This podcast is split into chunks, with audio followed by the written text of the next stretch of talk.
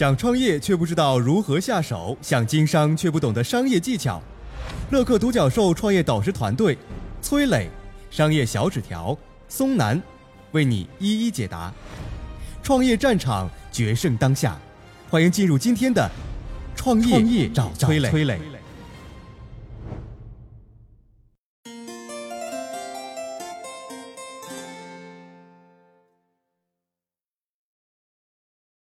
最近，瑞幸咖啡完成1.5亿美元 B 加轮融资，估值达到29亿美元，并提交了上市申请。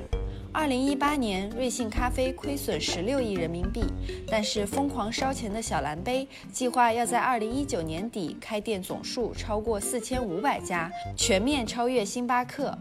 瑞幸咖啡的背后到底有哪些机遇和挑战呢？有请崔磊。如果你爱喝咖啡呢，相信你应该听过小蓝杯吧，也就是瑞幸咖啡啊。这家公司通过互联网来包装自己，而且试图拿自己的品牌和星巴克来对标，用野蛮人的姿态闯入传统咖啡业。要知道啊，这家公司才成立了一年多的时间啊，你知道它的门店数达到多少家吗？超过两千三百七十家自营门店，今年还要疯狂的开店，号称要在开店数量上全面超越星巴克。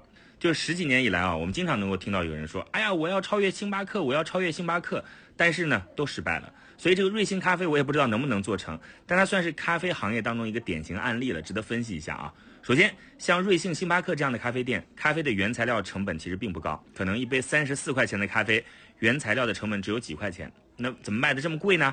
关键在于运营成本，包括什么店铺的租金、人员的工资等等等等。而瑞幸主要做的是外卖咖啡业务，就会增加运输配送的成本。但是如果减少了运营成本，能够大于增加的运输配送成本，那么这就是一个效率更高的商业模式。另外呢，瑞幸也在快速发展客户自提咖啡的店铺，这就相当于是节省配送成本的外卖业务了。一旦跑通的话，就有机会吃掉星巴克的一大块市场。接下来我来谈谈瑞幸咖啡的打法啊，说白了就是烧钱加补贴。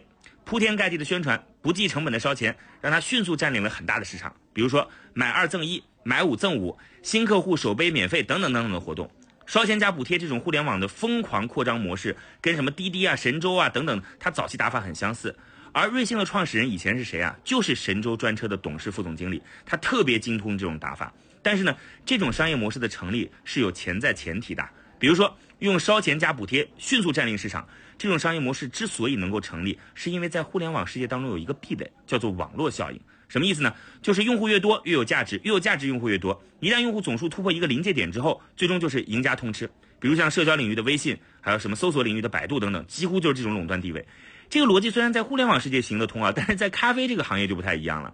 咖啡行业跟餐饮行业一样的，都是非常分散的市场，通过烧钱是无法建立网络效应的。烧钱呢，只能建立用户对品牌的认知和获得初始用户的流量。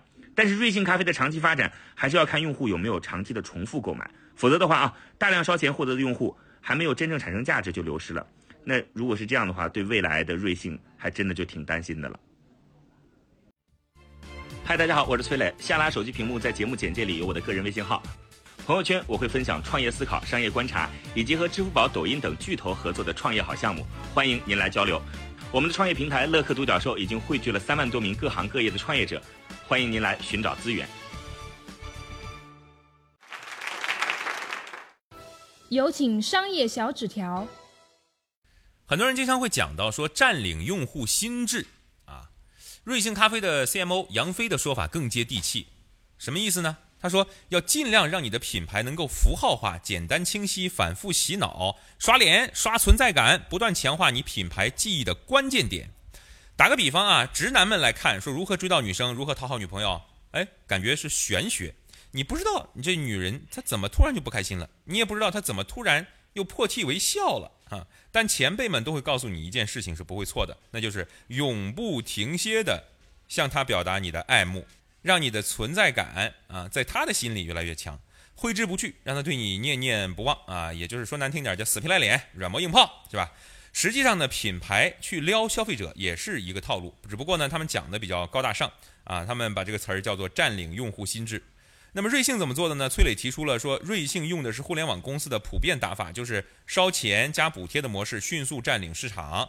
去年年底呢，社交平台盛传了一个笑话，啊，是有个人说说，二零一八年总结一下我最后悔的事儿，啊，最后悔的事是啥呢？是我原价买了一杯瑞幸咖啡，哈哈，这很好笑啊。这个懂的人这会懂啊，不懂的人可能一脸一头雾水。这说的是啥呢？说的就是瑞幸不停的打折啊，最便宜的可能你七块钱就可以买一杯瑞幸咖啡，那显得买原价瑞幸咖啡的人就特别傻了嘛，对不对？融资烧钱获取用户，再融资再烧钱再获取更多用户。瑞幸呢，持续一年的补贴策略，看起来已经是深入人心了啊，对吧？看看你的朋友圈、微信群或者是。